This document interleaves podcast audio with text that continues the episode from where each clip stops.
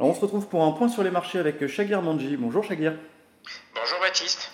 Alors cette semaine, c'est encore la tendance qui se confirme de plus de croissance, plus d'inflation, et ça semble un peu inquiéter euh, les marchés.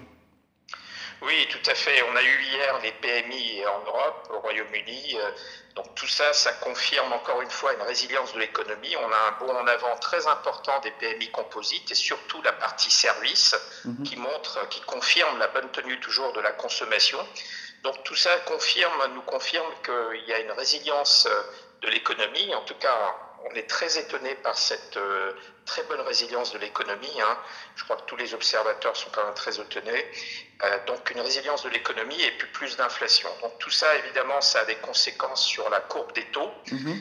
sur l'ensemble de la courbe des taux, à la fois les taux courts 2 ans, 5 ans et 10 ans, donc toute la partie la courbe.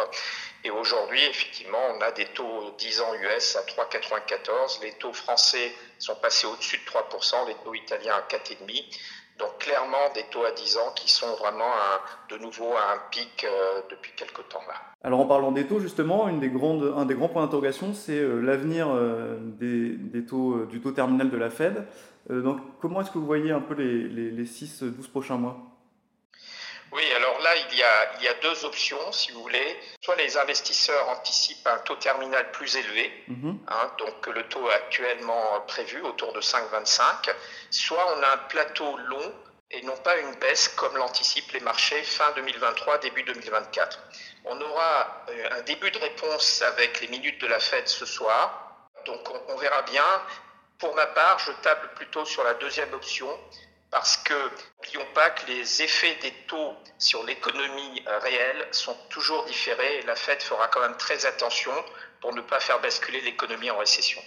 Alors hormis les taux, il y a une autre inquiétude pour les marchés, c'est les tensions géopolitiques, notamment entre les États-Unis et euh, la Russie. Est-ce que ça peut être un, gros point de crispation dans les semaines à venir?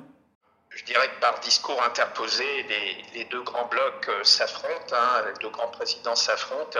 Mhm. Et effectivement, ça pourrait être un élément de tension.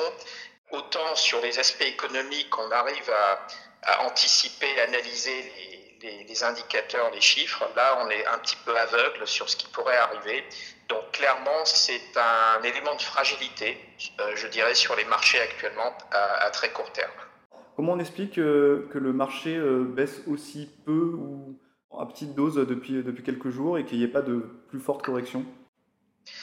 Alors, effectivement, la hausse des taux aurait dû impacter les marchés. Hein. D'habitude, c'est vrai que la hausse des taux impacte les marchés. Mhm. Alors là, il est clair que ce qui se passe, c'est que la bonne tenue de l'économie, la résilience de l'économie, probablement annonce plutôt une résilience également des résultats des entreprises. Ça, c'est le premier point. Et le deuxième point, il semblerait que les entreprises continuent à pouvoir faire passer la hausse des prix. Donc ça, c'est un élément qui permet également au marché d'être positif sur les résultats. Il y a ce pricing power, je dirais, euh, qui est assez répandu pour le moment parce que euh, c'est vrai que les consommateurs acceptent encore euh, cette hausse des prix marginales. Il y a un phénomène boucle, je dirais, prix et salaire mhm. qui, est, un petit peu répandu aujourd'hui dans les économies. Merci beaucoup, Chagir. Merci, Baptiste.